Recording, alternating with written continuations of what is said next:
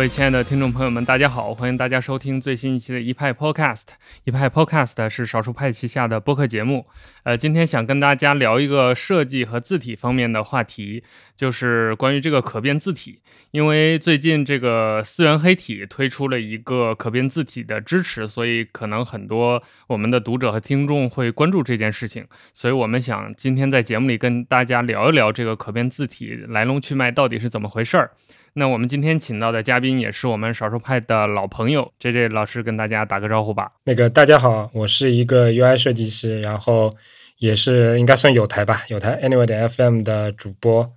平常基本上工作是跟字体没有什么关系，但是作为 UI 设计师嘛，字体也是一个相对来说比较重要的一个部分，可能还是会平常关注一些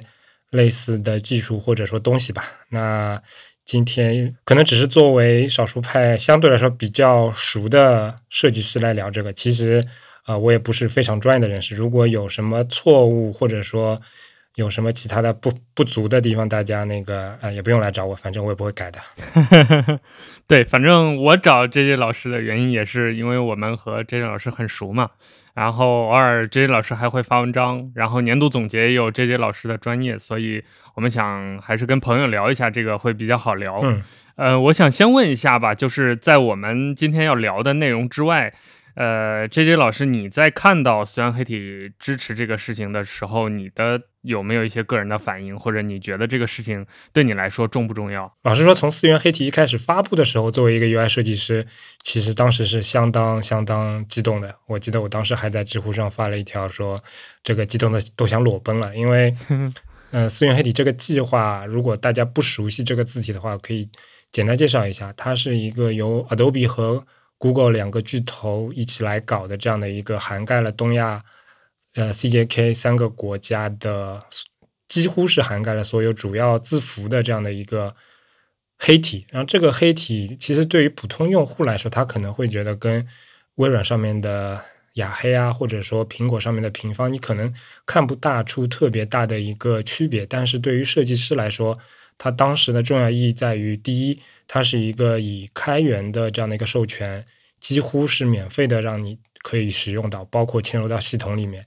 同时呢，也可以让你在平面设计啊以及其他地方去进行使用。另外一个重要的一点是说，呃，在当时它发布的那个时间点，如果要找一个字重非常全的黑体，一个正文黑体，其实并不是那么的方便。然后思源黑体它其实非常的暴力，一上来就是。从最细到最粗，提供了非常丰富的选择。这其实就是对于设计师或者说大部分开发者来说，是一个非常非常好的一个福音吧，算是一个大厂给我们的一个福利。所以当时当时是非常激动的。但是这次他发布的可变字体版本，说实话，呃，可变字体其实是一个非常，我觉得还是一个非常厉害的一个技术。它对于做字体的人，然后它对于应用这个字体的开发者呀，或者说一些大厂来说，它提提供了一些更多的可能性。但总体来说，它对于设计师的层面增加的更多的呃内容，并不是那么的让人激动。所以说，我觉得我个人还是比较平淡的吧。嗯，我觉得这儿就可以跟大家讲一下这个可变字体到底是怎么回事儿了。嗯，这个可能也是大家最对这个东西最好奇，或者也是最想了解的一个部分。嗯，啊，那可变字体其实是一个也不算很新的概念了，它的标准发布到现在也有好几年的时间了。呃，其实呃，找我来聊关于可变字体这个问题的时之后呢，我我想了很多个比较通俗易懂的比喻。感觉我找不到特别精确的那些比喻，所以如果我接下来说的这个呃形象的说法有什么错误的话，请各位字体专业的老师不要来打我。就是，呃，大家可以把你在电脑上用的这些字体类比为你去优衣库买的一件衣服，那这个衣服优衣库会给你提供各种尺寸，比如说有 S 号、有 M 号和 L 号，那这三个号码它其实在出厂的时候是定死的。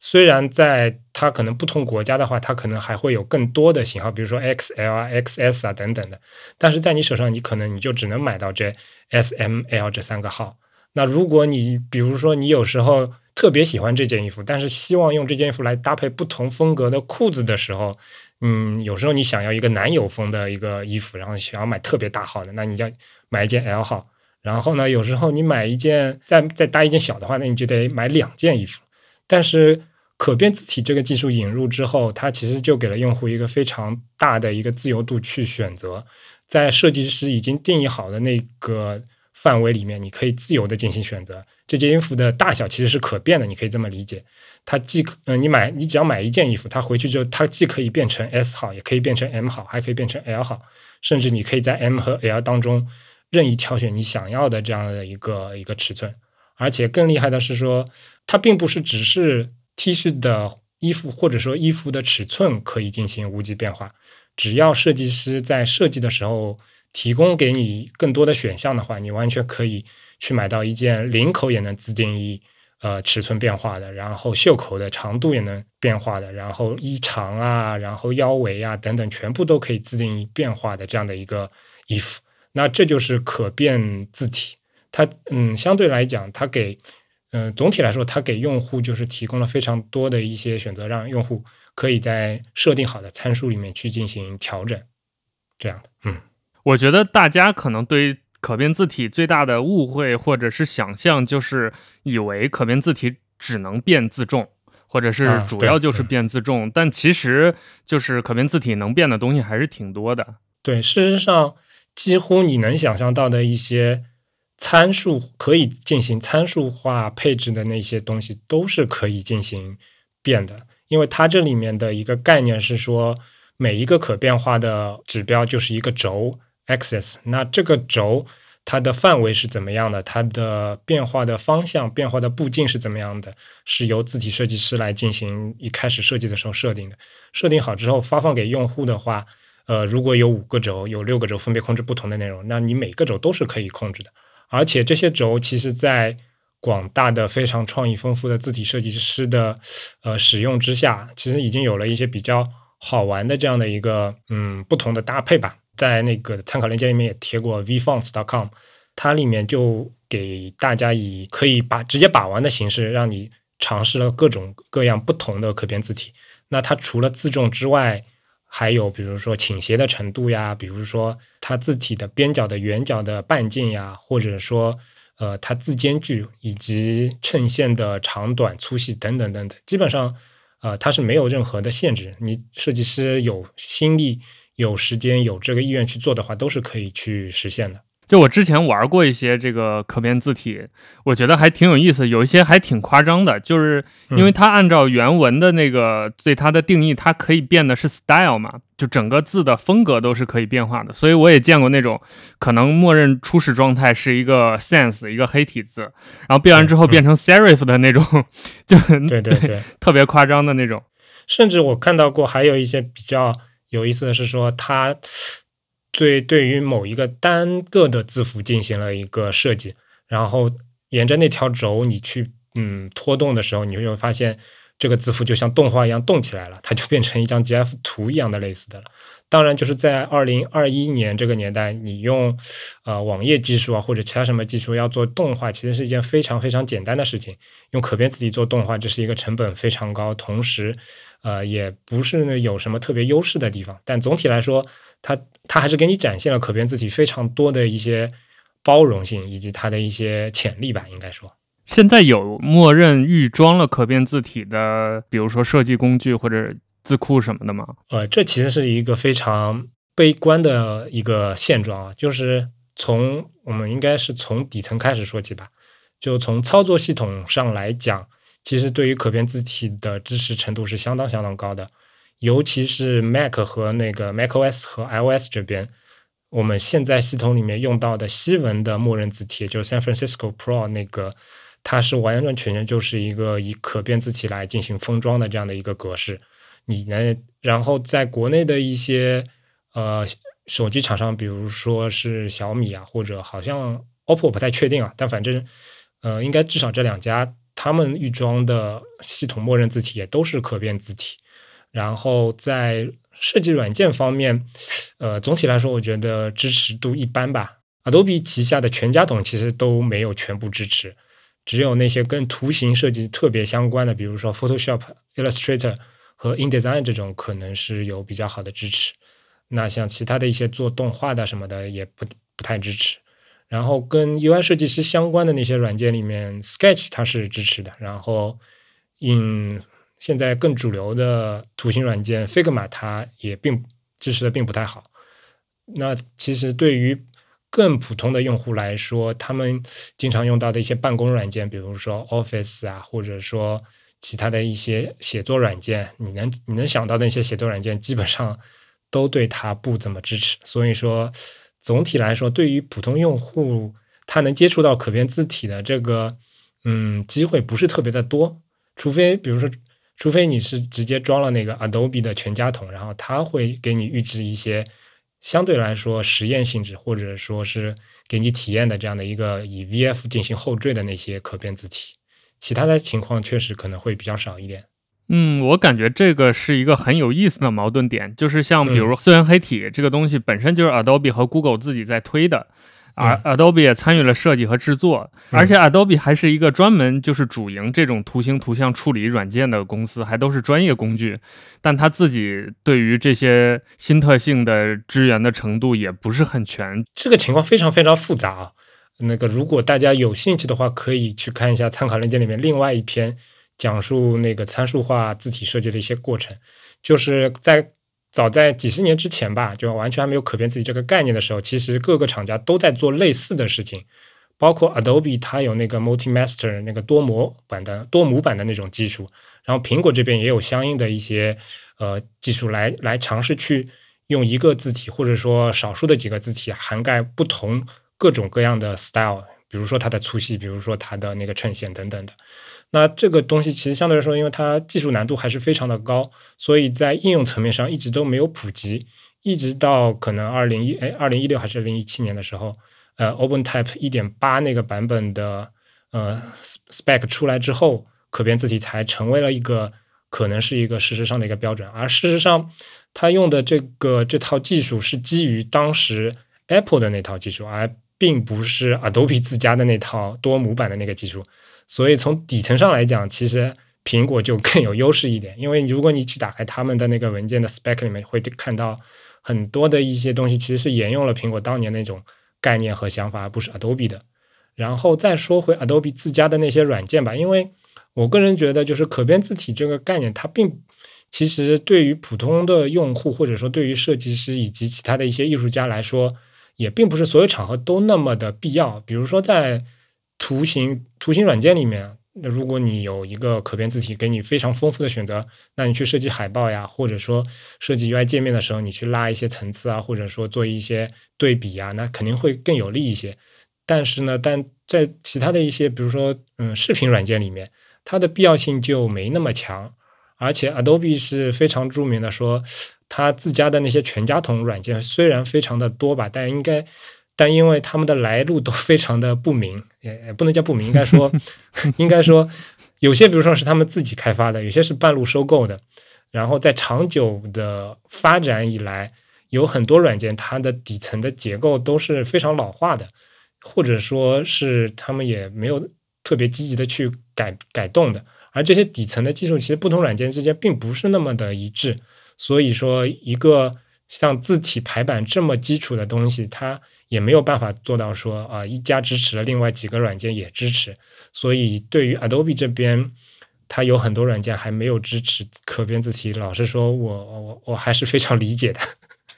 嗯，你刚才提到了一件事情，我觉得呃很值得讨论，就是在没有可变字体这个事儿的时候。各厂商是都想要这个东西的，但真等标准出来了，大家好像积极性又不是那么强了。那就是在没有这个东西之前，大家拼命想要，它是想要什么呢？这个东西有什么优势吗？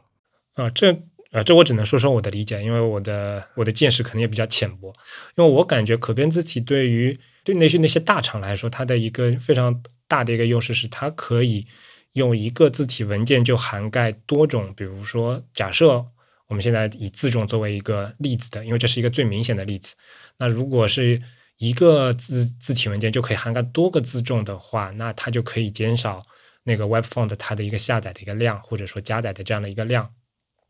啊，但是呢，其实对于呃网络技术的发展，其实还是非常非常快的。当年我们网络可能都是以那个什么五十六 KB 的猫啊什么的这种年代走过来的，大家对于字节是非常非常的珍惜的。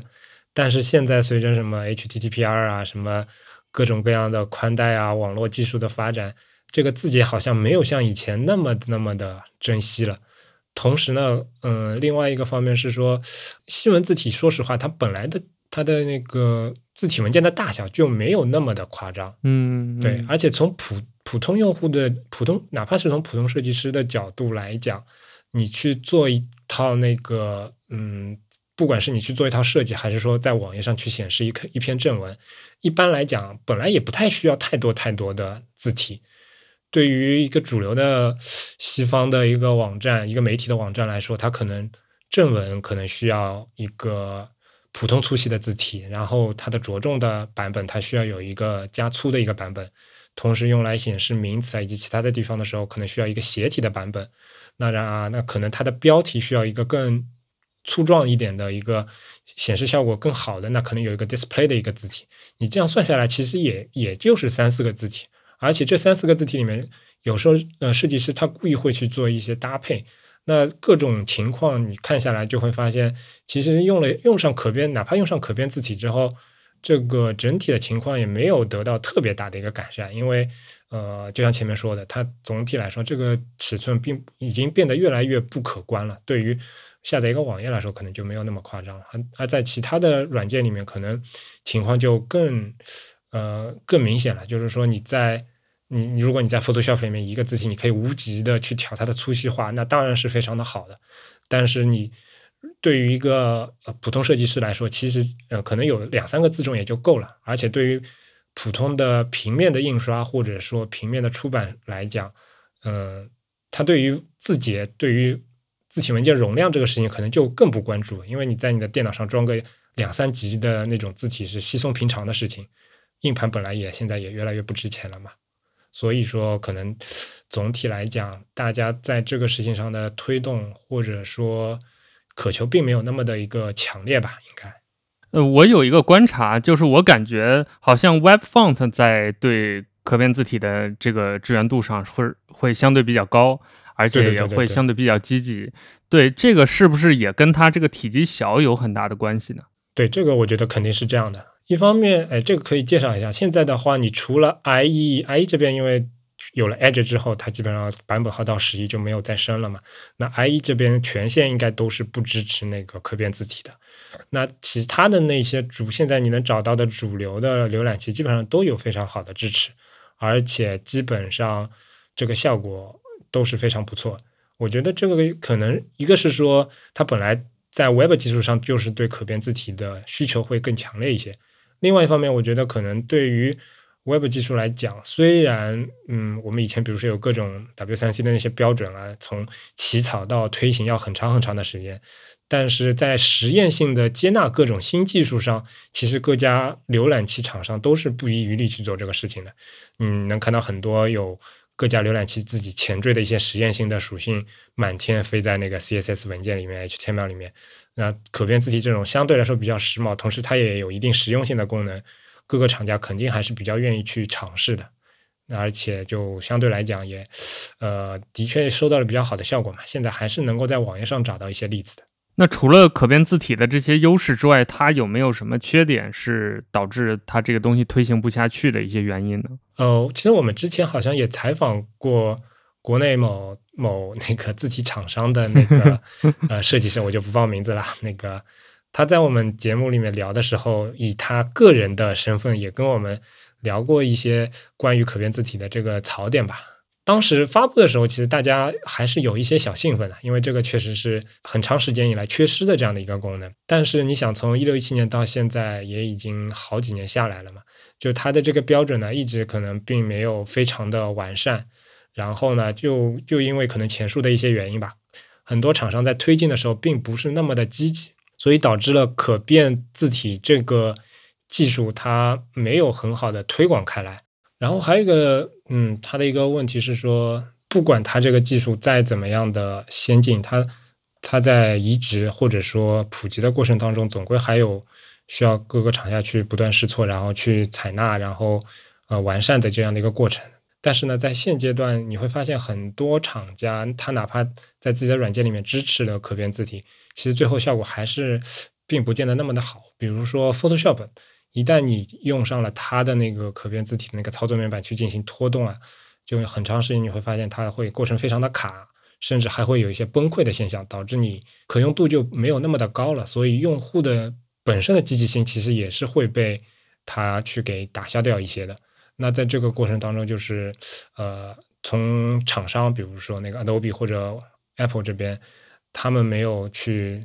强烈推行的这样的一个意愿，然后呢，再从字体开发商来讲，他可能也没有觉得特别的有意思，因为毕竟来说，呃，可以跟你聊一下，就是简单的聊一下以前那些字体的一个定价嘛，就是你你如果去一个比较健全的西文字体售卖的网站，你你就会发现。他们的字体都是按照字重呀，都是按照比如说它的那个 style 进行分开售卖的。比如说，如果你只用 normal 或者 bold，那你可能就买两个就可以了。如果你买全的话，那是一个打包的价。那如果你买多少个 style，它可能就会按多少去收钱嘛。但如果有了现在一个可变字体这样的一个格式出现之后，其实对于用户的选择来说是会产生一些困扰的，因为可能。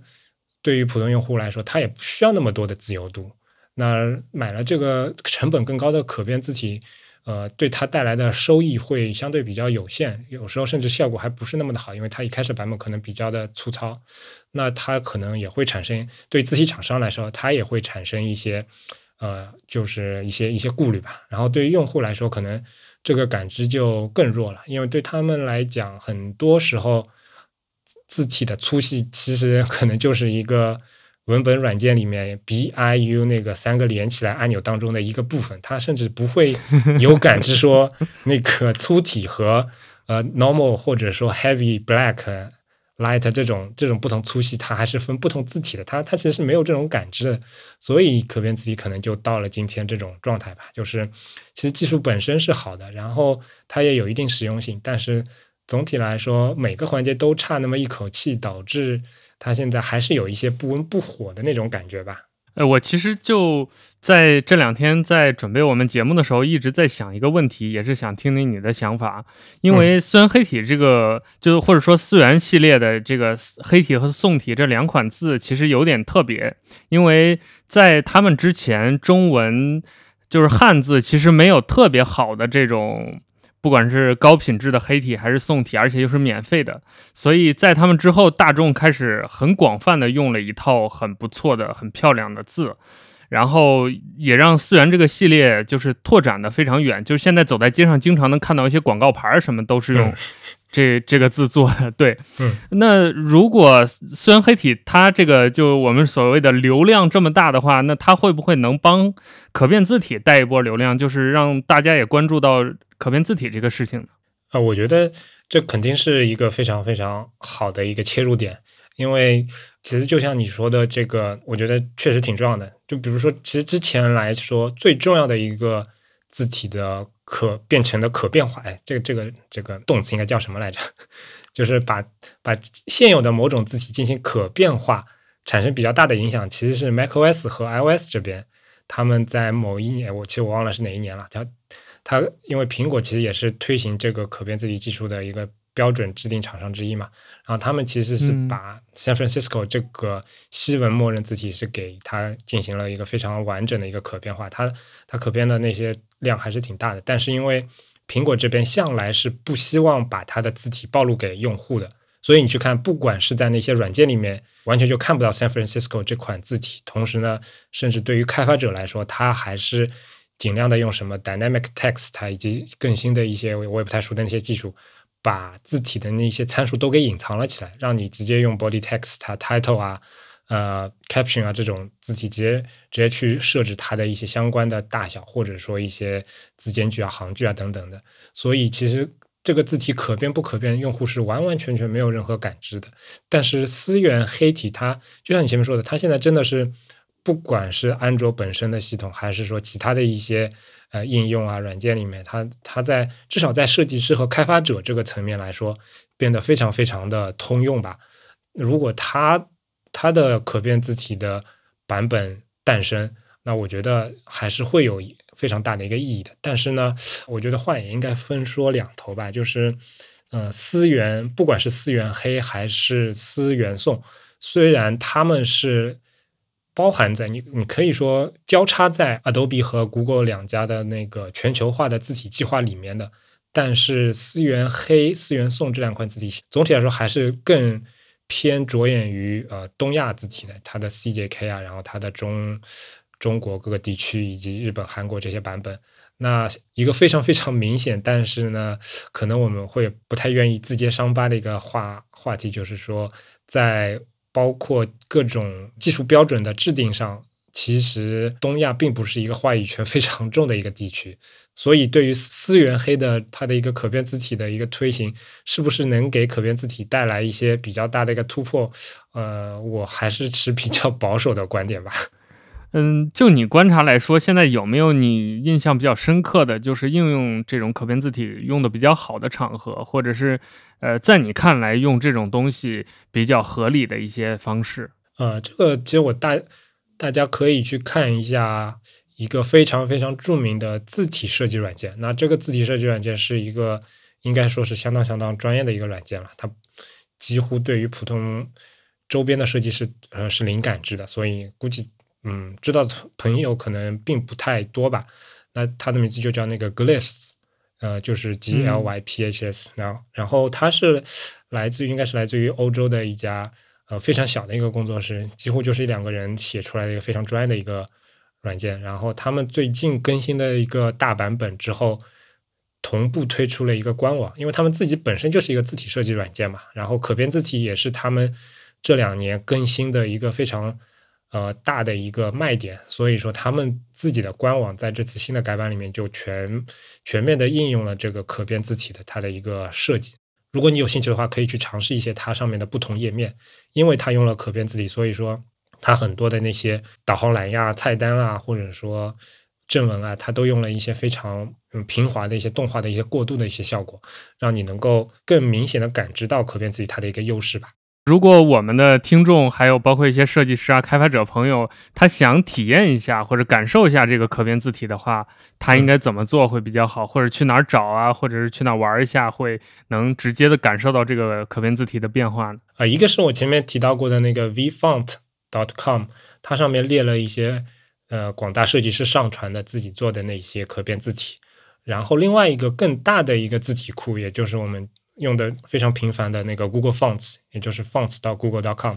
它上面现在也增加了一个可变字体的筛选项，也就是说你勾选了之后，可以在上面直接找到那些可变字体，然后点进这个字体的详情页之后，你可以看到这个字体的设计师为这个字体设计了多少可变的一些轴，然后在这个轴上你可以拖动那个滑块去看看它不同的一些效果。那当然，我觉得。Google Fonts，因为它对于入选的那个字体的标准是非常非常高的，而且可能相对来讲偏正文或者说偏呃正经的那些字多一点，所以说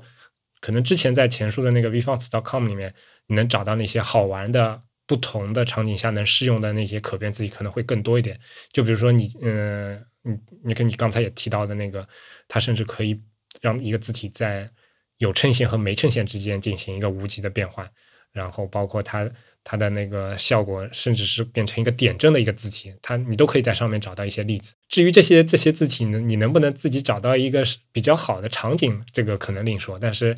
至少我我会偶尔上去看一看，我会觉得挺有意思，挺挺 inspiring 的。因为他们在玩这个轴的时候，我能想到其实背后的工作量是不小的，但还是让让大家能够看到说这个这个技术的一个魅力吧。嗯呃，OK，那我们今天主要想聊的内容其实就到这里就差不多了。那我们最后还可以再总结一下，就是因为可变字体这个事情，可能对于大多数我们听众也好，还有包括甚至一些专业的设计师朋友来说，都是相对陌生，甚至是第一次听说的一个概念。嗯，那。有没有一些就是能最后跟我们聊一下的？包括大家想要去了解这些，或者是包括你对于这个可变字体的未来是怎么看的，都可以在这儿再跟我们分享一下。这个我不得不给那个敌台做个广告。那个其实是有一档做，其实是有一档非常专业的呃，A K A 非常无聊的那个专业播客，那个自弹自唱啊，他他们他们的 slogan 叫什么？是呃呃，用声音的方式哎聊看字体。聊视觉艺术，聊视觉艺术，嗯，对他他们的他们的立足点其实相对来讲更硬核一点，因为他们的听众相对可能是偏平面设计师啊，甚至更专业的字体设计师更多一点，所以对于普通用户来讲，相对硬核了一点。但如果你真的对这这方面有兴趣的话，非常强烈推荐他们的播客以及他们的官网的 type.com。老实说，我对于很多字体技术、字体呃知识以及信息的早期的来源，都是从他们的网站上面能够获得一些东西的。我觉得，嗯，只要你感兴趣，这方面的知识可还是非常的有意思的。然后关于这个东西的未来怎么看，呃，其实其实我前面也也提到，就是至少从我能接触到的那些设计师，包括自己行业那些人来说，我感觉，呃，对这个字体的技术，它并没有特别的，并没有特别的乐观，而且相对来讲，接下来它可能它会变得更平淡吧。我我说的平淡，不是说这个技术去消亡，而是说，嗯、可变字体其实它并不是跟普通字体是分道扬镳说，啊，我我我走，要么走这个标准，要么走那个标准，并不是像呃以前那种两个技术去进行呃 PK 的这样的一个过程。事实上，嗯可变字、可变字体本身它就是非常正统的 OpenType 这样的一个相对来讲很正统的一个字体方面的一个行业标准的一部分。也就是说它，它将来可能慢慢的就会变成一个事实标准。它对于用户来说，甚至可能对于普通用户来说，也有可能将来在你还没有意识到什么是可变字体的时候，它就已经成为一个事实标准，在你所有的软件里面都可以去进行无极变换的操作，去选它的一个粗细啊，或者说其他的一些 style 啊这种这种事情。所以我觉得总体来说，它的未来是非常光明的，但是可能是非常平淡的这样的一个情况吧。OK，那我们嗯今天就聊到这里。我们再次感谢 JJ 老师给我们做这样一个分享。其实，呃，我我觉得可能我们今天聊的东西，对于专业的字体设计师或者从业者来说，还是相对比较入门、比较皮毛的。但是对于我们听众，特别是我们少数派的大部分的听众来说，这些字体知识其实也需要一些时间来消化或者去理解的。也希望嗯未来有机会，我们再找这位老师来聊聊设计。或者聊聊字体或者相关的一些话题，我们多做一些这种科普的内容，把一些基本的概念带给大家。对对对对，下次下次最好找一些能够给我们自己台做广告的一些内容。好，可以，没有问题。不过其实我们这个相互有台，我觉得就是关注设计的朋友应该都知道 Anime FM 吧？啊，其实还是挺感谢少数派的。我记得，反正在以前很多的少数派，不管是官方文章还是其他的文章里面，经常能看到我台的露出。这个还是还是那那个要商业互吹一下，谢谢谢谢谢谢。主要是我们确实就是呃在保持这种关注嘛。我今天下午还在看那个 Anyway 的那个新闻的那个板块儿，看了半天，啊啊因为我最近也在研究 Figma。虽然我不是设计专业，但是因为我们做一些标题图什么的，偶尔也要用。我现在主要在用 Sketch 嘛，然后我同事都基本上转 Figma 了，然后大家就天天吹，然后我就有一点，我靠，你们到底在在到底在吹什么的感觉，所以我也去研究一下，然后在上面扒了一些插件啊什么的之类的，还挺有意思的。呃聊聊聊 Figma 就挺好的嘛，这种就可以很容易打广告了。对，好，其实 Figma 我真的想找机会有聊一下子，尤其是这个，我感觉 Figma 可能会能让一部分对于设计有观望的人进到这个门槛里。包括其实有一些图是可以用 PPT 做的，但是嗯那些能用 PPT 做的图是可以用 Figma 来做的更轻松的。而且我听说他们应该会去，嗯、应该甚至好像已经在测了吧？是他们会做一个白板的应用，类似于 Mirror 那样的，所以可能对于将来来讲，普通用户对于 Figma 的感知或者说使用的场景会更多一些。OK，那我们就定了 在线约选题。好，那我们就聊到这儿吧。这个总而言之，还是呃感谢我们听众朋友们的收听，也希望大家这个对于字体也好、设计也好，还有刚才我们像我们提到的这些设计软件 Figma、Sketch 什么的，如果有大家有兴趣、有问题的话，也欢迎给给我们留言，我们也会针对性的收集一下。下回我们再找 JJ 老师聊的时候，就会更有侧重一点。那感谢收听，拜拜。好好，谢谢大家，拜拜。